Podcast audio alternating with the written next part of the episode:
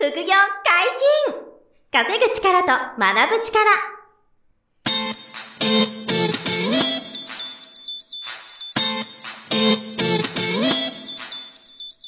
この番組は稼げるようになりたいを叶える副業アカデミーの提供でお送りいたします。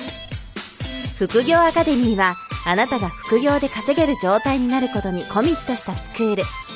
初級コースから上級コースまで様々なジャンルの副業ノウハウを学んでいただけます詳しくは副業アカデミーで検索くださいこんにちは、小林正宏です。山本博史です。よろしくお願いします。はい、よろしくお願いします。本日もゲストに来ていただきました。副業アカデミー株式投資講座の講師、山下圭先生です。よろしくお願いします。よろしくお願いします。よろしくお願いします。はい。えー、前回、前々回とですね、ケイ君にいろいろとお話を、あの、うん。聞いてて、もう30分ぐらいのですね、あの、対策になってるんでね、すごい、すごい、あの、なんて言うんでしょうね、繰り返し聞いた方がいいぐらい、うん。あの、スルメみたいな、あの、音声で、噛めば噛むほど味が出てくるみたいな、あの、音声いや、本当に、うん僕、聞きながらそう思ってたんですけど、何度も聞いた方がいいなっていう話をしてくれてるんで、ぜひちょっと前回の、と前々回のお話聞いていただきたいですけど、うん。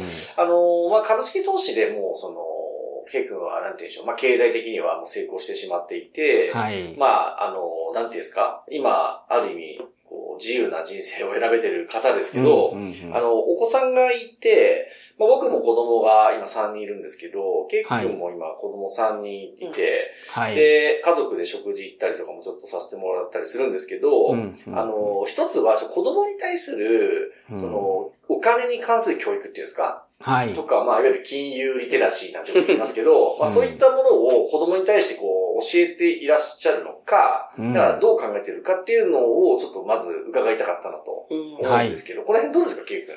そうですね。結構ね、こういうことも聞かれるんですよ。やっぱり、うん。なんか、株すごいやってるし、子供に教えないんですかみたいな。はいはい。ことは、あの、パパ友とかね、うん。よく聞くんですけど、うんうんまあ結論から言うと別にその教えることはないだろうなって思ってはいるんですね。その株に関してはね。別に、まあ教えても、まあ勉強したいなら教えるかもしれないけど、うん。なんかあんまり、うんと、まあ、家業でもないと思ってるんで、うん。僕は株式投資は、うん。なんかか。っこいい家業じゃないから、うん。まあ、そこじゃないとこ、例えば教育者としてとか、うん。そういう、なんか、人になりたいって思ったら、じゃあどんなことやるんだろうとか、うんそういう話はしたいんですよね。うんでうんまあ、よくこの話になって、やっぱその、教育っていうものが何かっていうのを、まあ、ほとんどのね、人がなんか忘れちゃってるような気がするんですよね。でまあ、金融リテラシーとかもね、よく言うけど、じゃあ何なのっていう話じゃないですか。金融リテラシーって。うんうん。金融リテラシーってそもそもなんだと？うなんで必要なの？はうん。ね。だから、いろいろあるんですけど、まあ、一つは、例えば自分の資産を守るために、そういうリテラシーが必要うん。なわけですよ。い。うん。うん。あの、僕が思うにはね。例えば前に話したニーサ講座っていうのが国ができました。じゃあ、とりあえず作っとこうっていうと、多分僕はこれうまくいかなくて、やっぱ株式投資っていうのは、うん。そもそも難しい世界でうん、勉強が必要なんだよっていう前提にあるわけじゃないですか。で、それで勉強して実力があると自負している人だけが講座作ればいいんですよ。うん。うん。うん。僕は現金、そうそうそう。だからね、うん金融の勉強ってい、うんほんとね、いろんな、なんていうんだろう。まあ、誤解や偏見があるというか。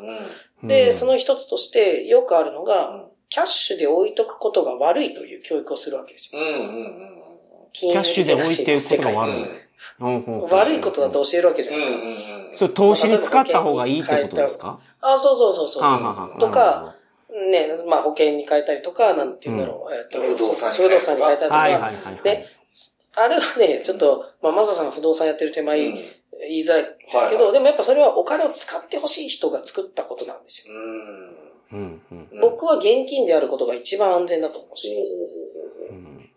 うん。現金で、あのそうそうそうそうんそれは現金のままに置いとくのはダメだっていう話は、そうそうそうポジショントークだみたいなことですかね。そう。だから実際は現金であることってすごい有利だし、あの、すごく大切なことなんですよね。うんで、その現金を持った状態で勉強して、うん。勉強しで、例えば不動産を勉強する、株式投資を勉強する、うんある程度知識を身につけて、あ、これだと買っても、この値段で買っても、例えばこんな利回りがあるとか、うん株だったらこれだと上がる可能性が高いから大事なお金を当てる。うん。うんうんうんこの過程が大事なんですそのよね。過程を増えての、そうそうそうそう。初めての運用なんですよ。ああ、確かに確かに。でうん、まあ、これが、まあ、いわゆる、まあ、リテラシーっていうのかどうかわかんないけど、うん。うん。お金の使い方を学ぶわけですよね。うん。うんだから僕は子供に、じゃあ一体何をね、教育でしたいかっていうと、例えば株でうん。稼ぐっていうのは、まあ、はっきり簡単なんですよね、教えるのは。うん。教えるし、多分まあ、ある程度身につくだろうけど、でもそれって、なんていうんだろう、お金を稼ぐこと、お金を稼ぐことに関して特化するだけで、うん。僕はね、うん。人の教育じゃないと思ってるんで、やっぱ子供ってゼロなわけじゃないですか、生まれた時は。うん。知識もなくて、うん。で、やる気だけがあって、うん。ね、折れない心だけがあって、うん。もうね、いくらでも泣くじゃないですか。折れない心ありますから。ね。好奇心がすごいですから。はい。はい。そうそうそう。あの好奇心を生かす教育。で、僕はだから教育の方針って結構簡単なんですけどね。うんその子供の欲っていうのを潰さないと。うん。うん成長欲求っていうのをを。潰さないっていうのが結構大事なんで、まあそこは考えてますね。で、あんまり、なんて言うんだろう、その、期待はしてないですよ。うん、えっ、と、お子さんに対して？そうそうそう。どっちかっていうと、なんか幸せでいてほしいから、うん。でも幸せの定義ってなんだろうん。う。で、僕はこの、あの、まあ、昔ね、大学の時こういう勉強した時に、うんその、三大欲求の話って、うん。マサさんとはしたかもしれないけいや、ど。わかります？そ三大欲求ポッドキャストって何かはしていただきたいと思いますけどね。ううん三大欲求って、あの、いわゆる、あれですか、王道の三大欲求。そうそうそうそう。食欲もう、なんか、あの、食欲と性欲、睡眠欲でしたっけうんはいこれも、あの、誰が作ったのかわかんないけど、うん。まあ、違うんですよね。うん。うん。うん。これは、うん成長、うん関係、生存なんですうん人の欲この三つなんですねそれ。面白いですね。よ。だから生、生存欲求っていうのは、例えば寝るとか食べるんですよね。はいはいはいはいで、関係っていうのは、人との関係の欲です。うん親と仲良くしたいんですよ、本当は。うんね。家族に愛されたいとか、うん好きな人に好きって言われたいって、これ関係ですね。友達が欲しいとか。うん。関係の欲求。で、あと成長。成長っていうのは好奇心ですね。まあ簡単に言うと。うんで、この三つの欲がある程度満たされて、うんこの欲求がちゃんとあるということが結構大事になってくるんですよ。うんで、これを親が潰してしまうと、うん。やっぱりそれなりに、うーんと生きづらくなってくるんですね、子供が。うん。だから例えば愛情を注がないと子供にとっては関係、うん。人間関係がうまくいかない。そのうん。ね、欲求を満たせなくなってしまうから、あの、まあちょっと変わったね、あの、まあ生きづらい人生を送ることになる。うん。で、結局、僕は子育てでこういうことを考えているのは、うんその子供がどんな能力で生まれてくるかわかんないじゃないですか。うん。うんねなんか、あの、医者の息子は絶対医者とかそういうわけでもないじゃないですか。うん。で、医者になる脳みそがなかったとしても、うん。ね、IQ が例えば120以上必要なのに、うん。90で生まれちゃった時うに、ん。じゃあもう不幸なのかってなるわけじゃないですか。うんでもそうじゃなくて、その自分の与えられた体、ね、環境の中うんで、いかにこう楽しくうん。暮らせるかっていうのが今の時代合ってると思うんですよね。うんなるほど。みんなだってお腹いっぱい食べれるし、そもそもね。お腹いっぱい食べられますもんね。うんはいはいはい友達も作れるし、ね、遊ぶもんなんていっぱいあるし、うん。僕らの時代なんてね、もう、あの、ボール1個ぐらい、スマホなんてないからね、遊ぶものなんてね、うんスーパーファミコンとかそういうのあったかもしれないけど。我々の子供の時はなかったですからね。ないない、そうそうそう。だからそれでも十分楽しかった。楽しかった。なんかその辺を忘れないような教育は、なるほどそして親としてそこを潰さない。うん。まあ、そあの、いろいろ、重きがあるんですそうそうそう。あとは何とでもなれと。うん大人になったら、うん。みたいな。生存と環境と成長。そう。あ関係ね。あ、生存と関係と成長だね。うんあこの三つなんですよ。ーなるほど。これはね、自分と照らし合わせたらいいと思うんですよ。例えばうんなんか、どっちか足りなかったりすると、やっぱ癖なんですよ。周りから癖だと思われるとこって、それが足りなかったりする。なるほど、なるほど。だからなんかこういう、なんていうんだろうね。あの、ここの三つの力というかうん、うんうん。をちゃんとこう、子供のために、うん。ね、あの、奪わない。うん。あるんですよ。うんこの三つは常に持ってるんです。だってお腹空いたら赤ちゃんって泣くじゃないですか。うん。はいはい。寝る前に泣くじゃないですか。うんで、ね、ぐっすり寝るじゃないですか。うんで、欲しいもの欲しい。そうそうそう。この三つを潰す教育っていうのが子育ての悪いところだったりするんですよ。なるほど。知らず知らずね。だからやる気がなくなっちゃう。怒られるとやる気なくなるっていうのはそういうことなんですよね。なるほど。ちょっとだから僕はそういうのも含めて、そうだ、金融リテラシーってあんまりいらないんですよ。うん後からどうせ勉強するから。うんやる気があればあ、やる気があれば。成長欲求があれば、うん。めちゃくちゃ勉強しますから。うん。好奇心う持って。んで、その、この実力っていうのはもう生まれてきてね、もう決まってるようなもんだから、うんしょうがないんですよ。うんでも持った中で楽しく勉強できうる。うんん。うん楽しくなかったらね、なんか、うん。まあ僕は、僕の意見ですけど、まあ、たの楽しくするために生きてるから。うん。明日も、あなんか今日も楽しかったなって、うん今日一日楽しかったなっていうためにご飯食べてる。食べる。まあ、それが幸せだっていうね。だから、そもそもそれを目指すから、だから、うん。なんか教育でね、海外とかね、あの、アメリカとか行かないかとかよく言われるんですけど、僕はあんまね、アメリカ好きじゃないんですよ。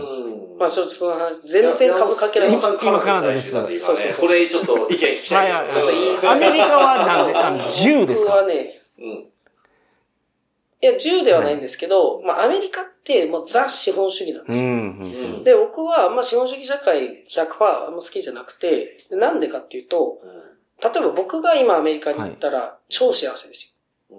お金あるし、はい実力あるし、うん。自分で言うのもなんですけど、うん。まあそうね。まあ間違いなく幸せですよ。いいご飯食べれて、いいとこ住めて、で、サービスもいいサービスを受けられて、医療もいい医療を受けられるんですけど、うん。アメリカのその特徴っていうのはそこなんですよね。お金があって実力がある人が幸せに暮はいらす。でも頭が、例えば生まれつき悪くて、うん。ね、ちょっと何かこう結果を持ってたりとか、こう実力が発揮できない、実力がない人うん。は、はっきり言ってアメリカ行ったら地獄ですうん。よ。もう本当に。僕はそう思いますよ。だから、それはあれですよ。日本では地獄じゃないからということですよね。その救済制度がたくさんあって。そうそう、日本と比べたらね、うん日本と比べたらう、んやっぱり日本って、その、お金ある人にとってあんま良くないことって多いんですよ。税金が多かったか。はいはいはいはい。ね、例えばね、うん例えばだけどうん、でもその些細なことで、うん。ね、この平和とかうん、この安全性とかね、うん。あのーまあ、お金じゃ買えないんですよ。そうですね。ううんん。全く。うん。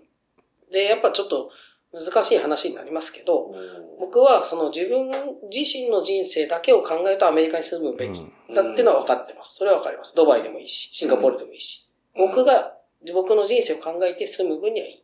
でも子供の人生を考えたときに、また孫とか、みんなが実力者でああり続ければ、うん。アメリカって生きていけるんですよ。一回でも実力がないうん。子供がうん。できたときにもう、はっきり言ってほぼ助からないのが資本主義じゃないですか。資本主義ってそういうものですよね。うん実力がない人はうん子孫を残せない。うん。まあ、極端なこと言うとね、淘汰されると。まあアメリカは単純にそのお金がないともう病院行けないですからね。そう、んそういうこと、そういうこと。だから、そういう社会に自分の子孫を残したいかっていう目線ですね。うん僕は結構これおじいちゃんからね、おじいちゃんはイタリア人だったんで、よくこういう話を聞いてたんですけど、うん。あの、やっぱり自分の子供がその国で生きていけるかどうか。うんで、生きていったらどうなるか。うん。それはもちろん期待したいですよ。自分がね、こうやって実力あってな、ある程度成功したから子供もししてほしい。うんそれは本当にしてほしい。うんそれは嬉しいですよ。うん。でもそうじゃなかった時のことも考えてあげて、僕はやっぱ歴史のある国ってう、んそういうとこしっかりしてるんですよね。うん。アメリカってやっぱ歴史がないから、うんね、あの、まあ、あんまこういう炎上するような内容の話をしづらいんですけど。やっぱ日本と比べると歴史は短いですからね。それは間違いなく。そうそう、例えばオーストラリアとかもそうですよ。うんね、インディアンとか。うんで、その原住民っていうのは、うんもう悲惨な歴史をそうですね、そりゃ。経験してるわけじゃないですか、はい彼らはね、うんで、その上にアメリカがあるわけだから、アメリカ人って誰ってなるわけですよ、そもそも。うん。でも日本ってわかりますよね、日本人って誰って言ったらもうはっきりわかるじゃないですか。運よくね、うん海に囲まれて、そうですね。あのー植民地とならないで済んだわけですよ。うん。だから文化が残ってるんですよ。僕はね、この国は素晴らしいなと思うし、なんかこう、みんなあんま気づ気づいてないね。行かなきゃわかんないですよ。うん住んでみて、深くこのことについて考えてみたら、うんあ、なるほどな、教育して、ね、留学っていう経験はいいと思うけど、多分10年先、20年先、100年先っていうのを考えて、うん。自分の人生はね、僕は死ぬのはね、数十年後に死ぬかもしれないけど、僕の子供たちは100年後、200年後ももね、いるわけだから、で、その子たちがいいてほしいとこってどこだろう。と。うん。ね、いて、なんかこうね、幸せでいれるのはどこだろうっていうのを考えると、僕はね、あの、アメリカではないとかね、うん。例えばね、うん山本さん、どう、どうカナダ行っちゃった手前言いづらいですけど。あ僕もちょっと日本には帰るつもりなんですけど、やっぱ日本は安全性と美味しいが安いですね。うーん、安全性と美味しこのいやつ二つは圧倒的に安いですね。うんもう世界ナンバーワンですからここは。なるほどね。でもこれがね、結構だから歴史のある国は、うん。あの、そこは満たしてるんですよね。その条件を。うん。だから、難しいですよね。だから、あの、突き抜けたお金持ちになりたいとかね。うんなんか、まあ、なったことない人ってやっぱそう思うじゃないですか。うん。100億欲しいとか。みんな思いますよね。でも100億もらってみて、うんわかることって結構あるんですよね。うん。でその時に、やっぱお金で人を動かすことに興味を持っちゃうのか、うん。ね、それとも、あの、僕はあんまそういうの好きじゃないから、うんなんか、まあずっとそういう教育をね、親からも受けてきましたけどね。そのお金でできることは誰でもできると。で、お金でできないことをできるようにならないとダメだよっていうのはもう、あの、ずっと言われてきた、ねうんちっちゃい頃から。うん。だからなんかで、きないことね。そうそうそうそうそう。だから、まあ、お金は大事なんですよ。うん大事なんだけど、そっちの教育、これが子供の教育で一番僕は大事だなって。なるほど。この考え方とか。うん。やっぱ人と人でね、生きてるわけですから、うん。なんかね、お金で人を動かしちゃっうんたりしちゃうと、うんやっぱその倫理観はちょっと崩れるんじゃないかなって思いますけどうね。んじゃあ子供が、あの、おのずと、やらさっき言ったその生存とか関係とか成長は、まあその、た、なんですか、こう、除外した、あの、こう、こう阻害しないように育てながら、うん。一人一人が、あの、成長に意欲があると、お金の方にもこう関心が出てくる。うん。子が出てきたら、ね。そうその時はあれですか、うん。ちょっと教えてあげようかなっていう、こういう感じそうそうそうそうだから基本を教えて、そこからお金の稼ぎ方ですね。うん。その僕らの基本っていうのは、うん。まあ例えばでだけど日本って家政婦の文化がないけど、うん海外って家政婦の文化があるわけです。はい。あれは、あれはね、まあもちろん助かりますよ。うちにもいてほしいなって思うこと何回もあるけど、ん自分でトイレ掃除しようってやっぱり思うわけですよ。なるほど。ほうほううん。だからこの違いですよねう。んなんか誰かにやらしときゃいいやっていう感じにはうん、ね、ちょっと。そっかそっか。家政婦さんも、あの、さっきケイ君の話で言うと、お金でこう、なんていうんでしょう、人にお願いして解決してるみたいなことなんだからですか？そういうことよりそうは、そう。まあだから、う難しいですよね。だから昔の嫁姑問題とかってやっぱ日本ではあるけど、はいでもあれっていい文化なんですよ。うん。僕はいいなって思いますよ。めんどくさいことやらされるけど、うん。でもその時にこの思いやりとか、その気遣いって育つわけだから、うん。なんかね、いいんですよ。僕はなんかね、あの、うん。ちょっと、だから炎上する話かはいはい。ら今回思ってたんで、あれなんですけうど例えば白人文化とかを、あの、勉強すればいいんですよ。うん僕はおじいちゃんが白人だったんで、やっぱそういう話はよく聞いてたけど、やっぱ人のものを奪う文化じゃないですか。そもそも。。昔はね歴。史を見ると。うん。歴史を見るとね、戦争を繰り返して、ね、あの、アフリカに行って、オーストラリアに行って、ね、あの、南米もそうですね、北米もそうですけど、うんねスペイン語で喋るわけですからね、うん。南米の人は。そうですね。変でしょって ねであの、あっちの言葉があったはずですよね。うんでもなんかそういう文化に、僕はあんま子供をなんか育てたくないなって思ってるだけなんですよ。これは僕の意見ですけどね。うんだからまあ自分なりに勉強して自分なりに思ったところで。僕はね、これから日本っていう国が世界的にどんどん評価されるのは、こういう文化的な部分が大きいんじゃないかな。経済はね、やっぱ微妙ですよね。ううん。ん。Google とか Amazon とか Apple とか、あの辺は経済すごい。けど、やっぱ日本って文化が圧倒的に僕はいいと思うし、まあ古いって言われるようなこともあるだろうけど、別にいいんですよ。ね、100 100年後も幸せなの。はこっちだぞって。まあまあ僕はこう、個人的には思いますけど、だから、うん。ああの、やっぱね、顔がアジア系だとね、うん生きづらいじゃないですか、海外。うん それも、ありますそれはもう。ね。だから、うん、なるほど。まあ、ちょっとそういうのもあってね。面白いですね。や山本さんってその、今、カナダで、お子さんはいはいのそういう意味では、ね、海外で教育をね、受けてらっしゃると思うんですけど、うんさ最初に日本戻ってくる予定もあるっていう、なんかどの辺、どういうプランなんですか？その辺の。まあ、どちらも選択できるようになっとけばいいなと思うのと、あとは、その、子供が、まあ、じゃあ僕がその自分で英語を勉強するときにすごい大変な思いをしたので、してるのうで、ん。小さい時に、その、親が、その、与えてあげられるもので、すごい価値があるものってなんか言語なんじゃないかなと思って、で、小さい時だと、まあ、こっちに来て住んでると。まあ、あの、大人よりは、もっと簡単に習得できるそうなんで、本当にできるかどうかわからないですけどね。うん。その子供にその英語をやらしたくてですね、その、っうん。ていうところが一番の大きい理由です。うんなるほどね。うんはははそうですね。で、最終的には、あの、日本にも戻ってくる感じですか？まだわからないですか？そこは。まあ、日本には戻るつもりでいます。戻るんですか？えーあそうはいまあ、どこでもね、生きていけるならいいですよね。うん。うん一番いいのはそっちですよ。うん。生きていけるなら。生きていく能力大事ですかいや、そうですら。ね。うん。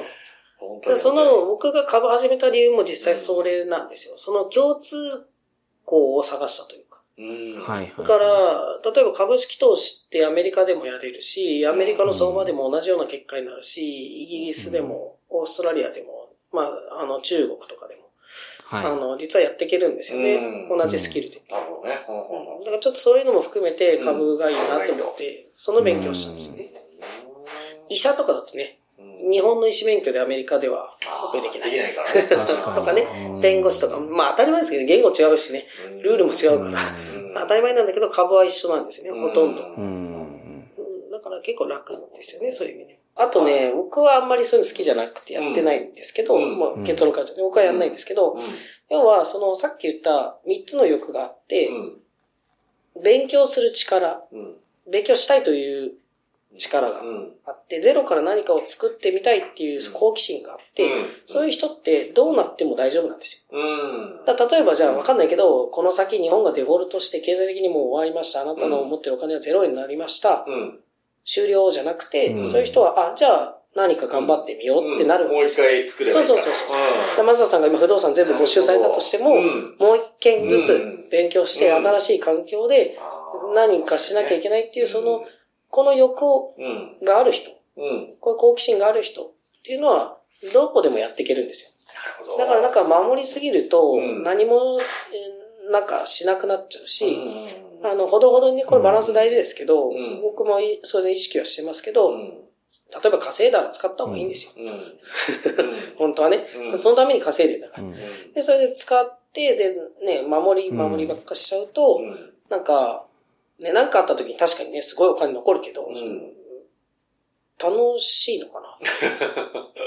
楽しくやっていくには、やっぱね、うん。常に何かを作ると。うん。から僕は教育が好きだから、うん。この教育の場でう、ん。ね、いろんな人にこう株の勉強の仕方を教えてるようで、実はそういうことを教えてないんですよ。僕はなんかう、んその講師として、あのーやってるのは、うんそういう三つの欲をちゃんと整えてうん、で、自分で何でもいいんですよ。別に株じゃなくてもいいんだけど、明日頑張ろうとか、なんかこれやってみようとか、うん。楽しみを増やして、うん。できることを増やすっていううん人生にしてほしくて、うん。まあそれが僕は学校の先生に一番必要なことだと思って、うん。まあ、その、もともとだから学校の先生になりたくてうん。大学行ってたんで、うん。先生って何をやってんだろう。うん教科書読むのうんは教育じゃないなって思ったんで、うん教育ってなんだろうって思う、僕なりに考えて今の3つの欲をしっかり伸ばしてあげる。潰さずはい、はい、はい。うん。だから悪い教育ってよく言われるものは大体この欲を潰ししてるんでね。そうか、潰してると。うんなんか残念ながら今のいっぱい、いわゆる小学校、中学校の、いわゆる学校の教育が、じゃあどうなのっていうとね、なかなか厳しいですよね。今の企業の話から聞くと、全くできてないなって思っちゃいますけどね、正直ね。だから僕はあの、うんまあ、妻の両親がね、学校の先生でよくこの話するんですけど、どいい子と都合のいい子の区別できてるか。あ、いい子と都合のいい子。うんそあの区区別ね。はいはいはい。僕もやっぱ親やってて思うけど、うんやっぱ都合のいい子はら、うんいい子って思っちゃいますよね。例えば今泣かないでほしいっていう時に、泣く子は悪い子だと思うわけじゃないですか。例えばね。今だからこねないでほしいっていうのは、言うこと聞いてほしいだけで、それは都合のいい子なんですよね。それは都合のいい子ですね、そうそうそう。勉強してほしい時に勉強するのは、それでも。そう、都合のいい子で、うん。だからこの区別さえできてれば、子供はちゃんと育つんじゃないかな。うん。だから、僕も、例えば講師やってて、株ね、うん勉強してて、都合のいい子っているんですよ。勝手に勉強して、勝手にすごい上手くなって、勝手にあなたのおかげですみたいなの言ってくる人もいるんですけど、僕はね、それは自分の腕としては、うんなんて言うんだろう、まあ、あんまり何もしてないんだって思うんですよ。うんあのうん、なんかまあもちろんきっかけを作った。うん。自信は、にはなったけど。それはあるけど、うん育てたっていう。なるほど。風ではない。そうそう、講師としては、あの、胸張れることじゃなくて、逆に言うと、こんな風に悩んでる、こんな風に考えてる人っていう、うまくいってない人に対して、考え方ここを変えてみたらどうですかとか、こういう訓練どうですかっていうのを提案して、うんそれで努力してうん変えて、少しずつね、成長して、またその話し合いをして、うんこうやってってできるようになったっていうと、なんか、あやったなって思うんですよね。育てたなっていう気になると。うんそうそうそう面白いですね。そっかそっか。そうそうそう。だからちょっとね、あの、これはもう趣味の、てか僕の、だから好みの話なんですけど、僕はそういうのが好きなんですよ。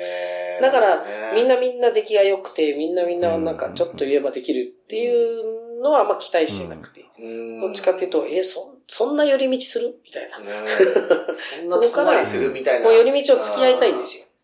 はい。一緒にね、付き合って、で、っていうのが僕は、教育はねあ、そういう感じ。だから子供もそうですよ。そどうせくだらないこと言ってきますよ。うん親からしたら。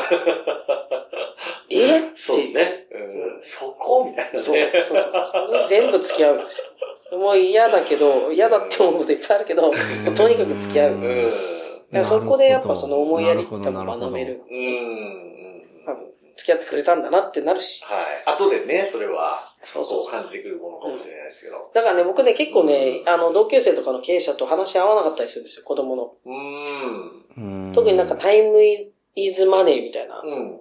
感じの経営者目線の人。うんマサさんもそっち側な部分も多少ある。多少それありますあるじゃないですかだから、あの、時間もったいないからタクシー乗っとこうとか。うんあると思うんですけどそれは仕事だけで、うん子供は逆なんですよ。うん。もうね、無駄だ、だって思うこと全部やるんですよ。うん。やりますね。もうあれはね、お金じゃ買えないですか確ら。かに。子供と公園に行くことはう、ん生産性は自分にはないですよう。うん。自分にはね。うん。例えばマサさんが不動産をうん1時間うん。検索したり、うんね、街を歩いて不動産見る方がも、うん不動産投資、株式投資もね、そうだけど、はいそういうのにはいいけど、うんでも子供と意味わかんないけど、無限に滑り台を、はいはいはい。ね、何回も上がって降りるはい、あの1時間っていうのノイローゼになるわけですよね、親としては。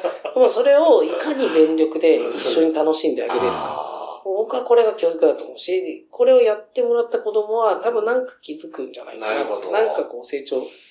うん。で、これってお金じゃ買えないじゃないですかうん。家政婦によろしくってやっても。うん。そうですね。お金ででしょ？買えないですよね。で、なんかね、僕はがそのすごい経営者とは、時々話が合わないのはこういうところですね。子供に時間割くの無駄だっていう人うん結構多いけど、は。うん。まあそんなことはない。そんなことないと僕は。うんなるほどねまあもちろんね、一生金稼ぎたいならそうなんだけど、うん少しでも多くね、うん。死ぬまでに少しでも多く金を稼ぎたいなら、うん。そうだけど別にお金じゃそれは買えない。れだけじゃないから。そう、子供との関係、しこれ人間関係なんだよね、うん。子供って。僕は結構そっち大事にしてるなるほど。なるほど。本当ど。つまんないけどずっと公園一緒に行ってますよ。うん心の中で思ってるけど、顔に出ないなと思うけど、そうそう全力で付き合ってると。うんそうそうそううん本当にそんな感じ。さっきの3つのファクターを阻害しないように、うんあのそういうふうにこう全。力で向き合ってると。これはだから株の勉強でも全く一緒なんで、やっぱこの実際に株式投資をこう勉強にししに来てる人がいて、なんかこうね、つまずいたり、うんなんかこんなことやってみたいって言ったら、それ付き合いますよ。付き合って一緒にやってみて、なんか違うんだなって気づいたり。うん、なんかこうねうんあの、寄り道は絶対しますから、まっすぐ進んでほしいっていうのは親の、うんなんていうのね、まあ、うん気持ちですけど、はいはい。まあそうはいかないというそうはいかないですよ。よ。留年したり、うんなんかわかんないけどね。ね、絶対ね、そういうなんかうん、こういうバイトしてほしいなってしないわけですよ。うん。なんかそういったものと付き合っていく。付き合ってると。付き合い方をまあ教えるというかね、まあ一緒に学んでいくと。はい多。分勉強してる皆さんって、さっきで言うその成長のところにこう、意欲的な人が多いんですかね。で僕はだからそこを刺激するような講義にしてなるほど、るんですよ。なるほど。そういうことですね。だからね、昔からずっと講義でも言ってるんですけど、うん一番大事なのは講義内容じゃなくて、うんモチベーションを上げることなんですよ。うん、うんうん勉強してる人がやる気になればう、ん。うん。やるんですよ。あとはね、おのずとでもやる気を出させてあげないとやらないんだその通りだな。うんで、この作業の数の差、絶対的な差がうん。あるんですよ。なるほど。なるほど。これがね、実力にものすごいこう影響するんで、影響してるんだね。うん。やっぱ頭でっかちになると、この作業って無駄だよねとか、うん。もっと効率よく勉強できるよねとか、いろいろ考えるんですけど、うん。そうじゃないんですよ。うん。その効率の悪い勉強うをん。いかにやるかなんですよ。うん。で、やればやるほど何かが見えてきて、うんで、その時に初めてやってよかったなってなる。うんだから僕はよくデモトレの話をするんですけどね、デモトレも100年やれば一緒でしょとか、思う人もいるけど、1000年やって、2000年やって、そこで考えて、お、もう2000年やってみよう。なるかどうかは、これモチベを上げられるかどうかによりますよね。例えば僕が授業ですごく大切だから、これをもう一巡やって見えてくる世界が変わるから。うんでもそれをなんかただただやりなさいとかね、やるべきだしか言わなかったら、明日頑張んないでしいですよね。サボろうってなるけどねでも授業の後っていうのは、僕はだからいつも言ってるのは自習っていうのに力を入れてほしい。大事なのは自習だから。やっぱ学校行ってて思うことが一番大事だったのは、自分を成長させたのは自習だなって。うん。思うんで、自習時間にいかにちゃんと勉強したか。うん。僕はね、あの、本当家帰って勉強するの嫌いだったから、なるべく学校で勉強してましたけど、でもやっぱ、テストの点を良くする、したのは自習時間うんの集中力だなって思ったんで、うんなんか深川の講義も当時ね、うんマサさんと初めて深川始めた、あの、うんやろうってなった時に、うんマサさん、あの、株の授業週3とか週4で、うんもしできるならどうですかみたいなこと言ってたけど、もう全く意味ないなって、そういう時思ってましたから、あ、分かってないなって思いました。僕はね、本当は、僕がマサさんに言ったのは月1でいいと。うん。でもさすがに月1はちょっともうお金取れないみたいな、なんかそんな感じのことを、うんマサさんが言ってた記憶あるんですけど、それでなんか間取って月月に。月2になったんですよ。で、なんで月2かっていうと、これ週5にしてもいいですよ。絶対伸びないから。うん僕はね、自習時間を与えない。自分でやる時間が。そううんこれをね、いかに自習するか。うんだから大学の授業も、ね、あの、小学校とか高校とかの授業も、あの、自習時間なさすぎるうんって僕は思います授業きっちり埋めて、はいはいはい、確かに確かで、子供の時間をほとんど奪って、逆に言うと教室でテーブルに向かう時間を毎日2時間、どうぞ自由に勉強して、遊んでもいい。うん。何しても本読んでもいい。喧嘩してもいいし、うん なんかトランプでやってもいいし。でもその2時間をいかにこう自分なりに考えて勉強できるか。うん。これが国家教育でめっちゃ大事なことなんで、うん。だと思ってるんで、その自習っていうのの質自習について考えて、うん。うん授業行ったからできるようになったって思うのが一番ダメ。うん。授業はモチベを上げて、明日の自習頑張ろう。そうですね。そ今週こですね1週間手元で頑張ろう。れるかどうかな、うんそこは。うん今週は日経平均のことだけ考えようとか、うんなんかそういうやる気をう。うんんね、自分で家帰ってどれだけやるかっていうのがうん僕は教育者として大事なんじゃないかなって思ってます。ん、なるほど。なるほどまさかの話になりましたね。その子供の教育論の話かと思えば、それがちょっと大人にもつながってると。で、やっぱその好奇心をその育てるというか、その目をつまないっていうのはすごく大事で、大人も好奇心がうん。どんどん育ってくると、うん。いろんなことにチャレンジするようになりますよね。そうそうそうそう。ね。うん。うんううん。ん。チャレンジしないとね、その成長のところを刺激するっていうのはね、うん。すごい重要なところでしたね。で、自分で能動的にこう学んだり、そのゾーンに入れば勝手に行きますもんね。そうそうそう。確かに。自走するからね。うん。それで僕はもう成功したなっていう、うん。あの、ね。ちゃんとうん。教育できたなだって思える。んですよね。